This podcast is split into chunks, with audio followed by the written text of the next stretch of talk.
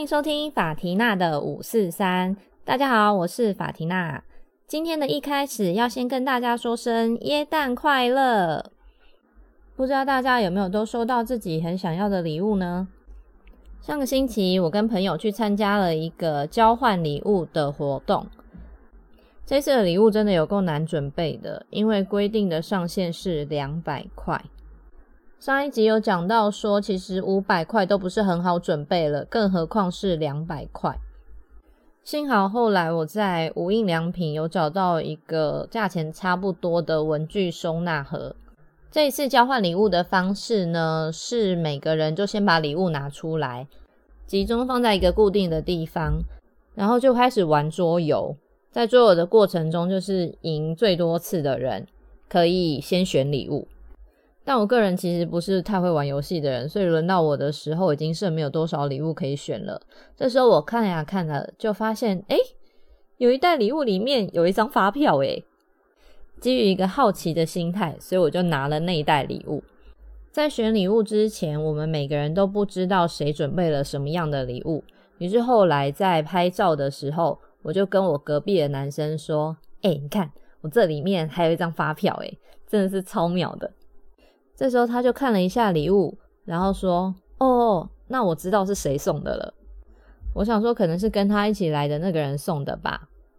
后来回家之后，我就跟我朋友在讲这件事情，结果没想到一聊天发现，那个男生竟然就是礼物的主人。哦，我的天呐！我以为之前说的那一次，就是我在赖上面认错人那个，已经是我今年最大的糗事了。没想到。在二零二零结束之前，我又干了一件蠢事。这时候我真的觉得非常非常的不好意思，对那个人很失礼。不过因为那场活动参加的人有点复杂，所以我没有办法拿到当事人的联络方式，只好在这里跟他说：“Sorry, Nick，我不是故意的。”接下来我想要跟大家分享一个小故事。我有这么一个特别的朋友，每年只有在耶诞节的时候，我们才会跟对方联络。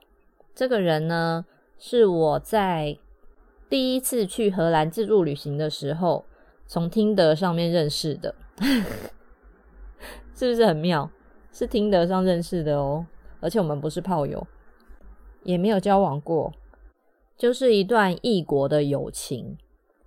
我记得那应该是我第一次开始用 Tinder 吧，在那之前就一直有听到朋友在说他们滑 Tinder 的事情，但当时我都没有太大的动力想要去下载交友软体。可是到了荷兰之后，不知道为什么，可能因为我就是一个人吧，所以就想说，诶，那不然来玩玩看好了，反正我两个星期之后就会走了，那大家也不认识我，应该没有差。不得不说，我在荷兰滑到的那几个男生都超帅的。但我回台湾之后，大概三个月吧，我没有办法滑 Tinder，因为上面的人实在是，嗯，滑不下去。听到这里，不要说什么我崇洋媚外哦。但我真的是不太能理解，如果你都要用交友软体了，你为什么不能挑一张正常一点的照片呢？听得上面超多台湾男生的照片是糊掉的，不然就是那种腔调的照片，还有很多人是放一个车钥匙的，我不懂这是什么意思诶。用交友软体是想要交朋友，又不是想买车，要买车就去找经销商或代理商就好啦。我知道一定会有人跟我说，那就是财力证明啊，那我只能说没办法，性跟钱对我来说都不是最重要的。所以我不会被这些人给吸引。如果今天你只是想要吸引那些看到你开什么车就会自动扑过来的女生的话，我没有意见。但如果你真的是想要在上面认识新朋友、新对象的话，拜托，请你们换上一个正常的照片好吗？好，回到本来的故事。于是到了荷兰之后呢，我每天就会利用我坐在巨人的马桶上的时间，滑一下。没多久，我就配到了这个人，他的名字叫 Rano。配对成功之后，他很快就传了讯息来。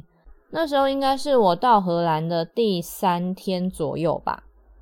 我们就这样子一直聊聊到我上飞机要飞回来之前。Ronal 是一个非常喜欢亚洲文化跟亚洲食物的人。他在荷兰最好的朋友也是一群亚洲人。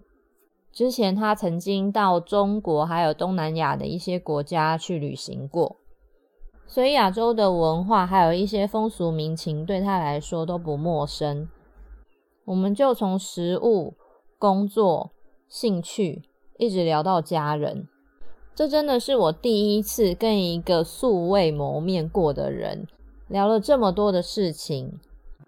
而且在聊天的过程中，完全就是做自己，都不会想说：“哎，这个可以说吗？那个讲的会不会怎么样？”完全没有哦，就是想说什么就说什么，然后随时我想传讯息给他就传，就算他没有马上回，也没有那种患得患失的感觉。这真的让我觉得非常非常的自在，而且安心。在那之后，其实我也陆陆续续有在网络上跟其他人聊天，但是再也没有一个人让我有同样的感觉。于是我曾经想过，那为什么我可以跟他相处起来这么自在呢？或许这跟我当时的心态有很大的关系。因为一开始我有说嘛，我完全就是用一个很开放、很随缘的态度来看待这件事情。我还记得那时候发生了一些非常非常巧的事情。在我们配对到的隔天，我就要准备从阿姆斯特丹出发到鹿特丹去待两天。在他知道我是来玩的之后，他就问我说：“我去过了哪些地方啊？接下来还要去哪里走走等等。”这时候我就跟他说：“哦，我明天要去鹿特丹待三天。你有去过那边吗？有没有什么推荐的地方？”这时候他就说。不会吧，也太巧了！我就住在鹿特丹啊。我听到真的也是很惊讶，心想说：哇，怎么这么巧？这时候当然是要叫他推荐一些好吃好玩的啊。于是他也真的很尽责的告诉我可以去哪里吃东西，哪一家餐厅他非常的推荐，哪里很适合买伴手礼等等的。到了鹿特丹，我把行李安顿好之后，就照着。他说的那几个地方安排了一下路线，我看了一下地图，发现这些地点离我住的地方都不是太远，所以我就想说，那我就用走的好了。因为我出国的时候都非常的喜欢用散步的方式去探索每一个城市。这一走发现，鹿特丹真的是一个太美的城市了，就连河里一大片一大片的青苔都很美。鹿特丹跟很多其他荷兰的城市非常的不一样，因为它是在二次大战中被炸毁的一个地方，也因此它有很多非常特殊的建筑物。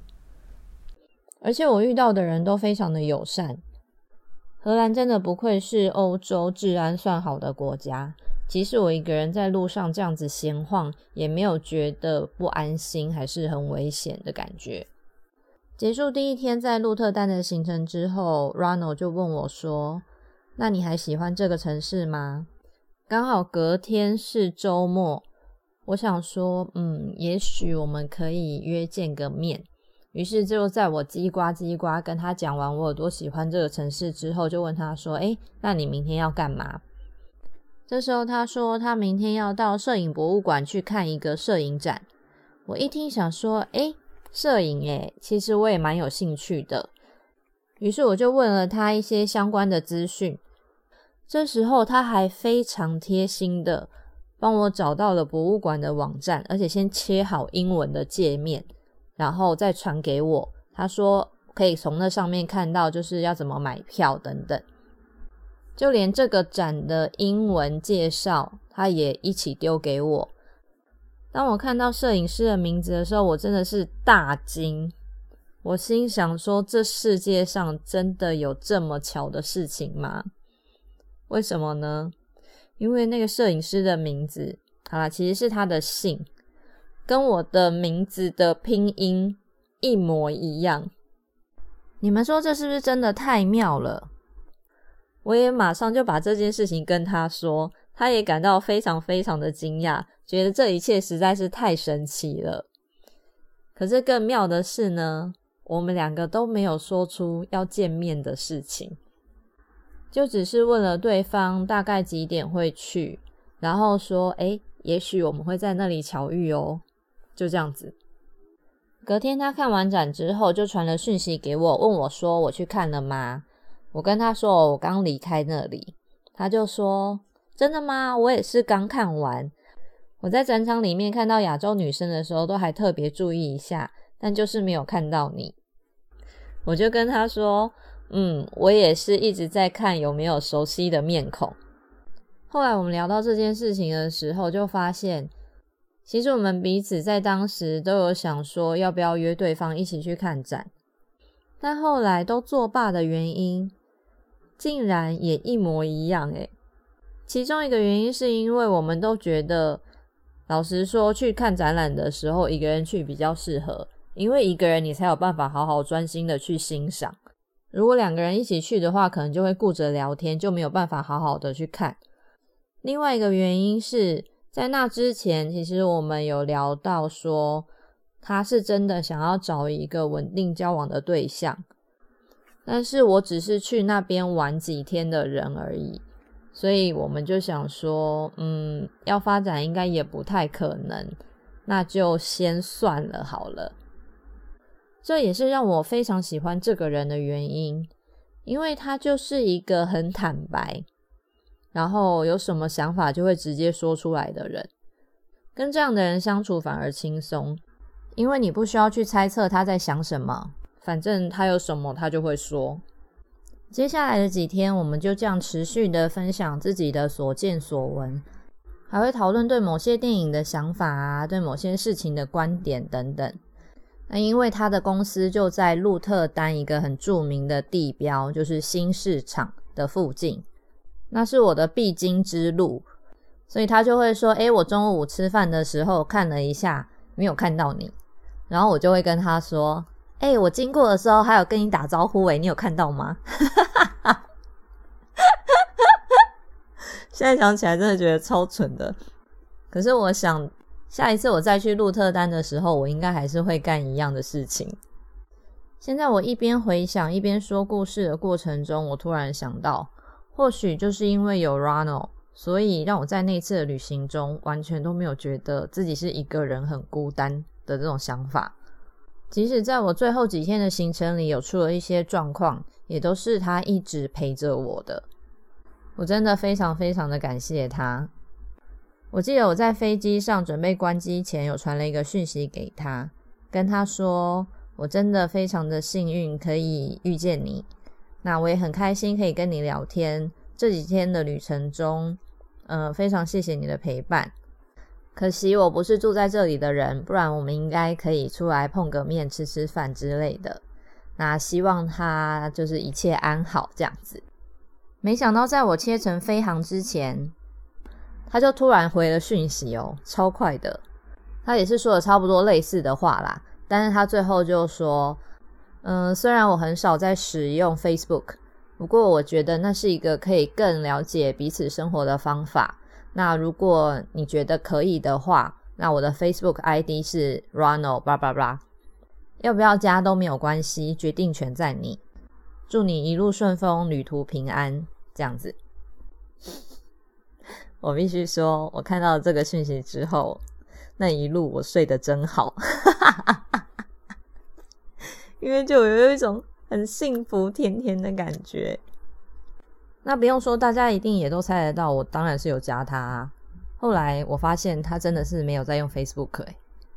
但即使是这样，在我回台湾之后，我们还是每天都在传讯息，每天都会聊天，即使有时差。而且因为我就回到了我原本的生活，所以我可以跟他分享的事情也就更多。我们还会讨论工作上的事情啊。那因为他年纪比我大一点，所以他也会给我一些很不错的建议。然后他休假的时候跟朋友去哪里玩啊？跟家人去哪里旅行，也会传照片给我看，跟我分享。不得不说，这时候我真的有觉得我交了一个男朋友的感觉，虽然我们从来没见过面。但随着我们越了解彼此，我就越想要跟这个人见一面。因为某方面对我来说，如果没有见到面，就不能算是真的。所以不管怎么样，我都想要跟这个人见一面。于是隔年，我就趁着郁金香的花季，去一圆我从小到大的梦想，就是我想要去库肯霍夫公园看郁金香。另外就是我跟他约了见面。Ronald 真的是一个非常非常有义气的人，因为这次我再去的时候是跟我朋友一起去的。但是当他知道我又再一次来到荷兰的时候，他就主动说他可以当地陪陪我们去几个地方走走。于是我们去了小孩提房，还有库肯霍夫公园 这些地方，他自己都没去过，因为他说那是观光客才会去的地方。不过去了之后，他也觉得哎，蛮有趣的，的确是很美的地方，只是他原本都不知道而已。甚至在我们要离开鹿特丹的前一天，他还邀请我们到他家去吃饭。说到这也是一件很有趣的事情，因为一直以来食物都是我们讨论的话题之一。之前就有讲到说他很喜欢吃咖喱，可是他不会做。那厨艺白痴我本人呢，唯一会煮的东西就是咖喱，所以我就跟他讲说：“哎，那我可以教你煮咖喱啊。”于是我们就一起到他家附近的超市去买了食材、咖喱块等等，然后到他家去煮饭。这个过程真的也是我人生一个奇特的经验。我们就一边煮一边吃，然后一边聊。吃饱收拾完，他就送我们到车站去搭车。之后的几天也是不断的关心我们玩的开不开心啊，有没有遇到什么样的问题。在那一次我从荷兰回来之后，有一天他就问我说：“我很好奇是什么原因让你在半年之内来了荷兰两次？”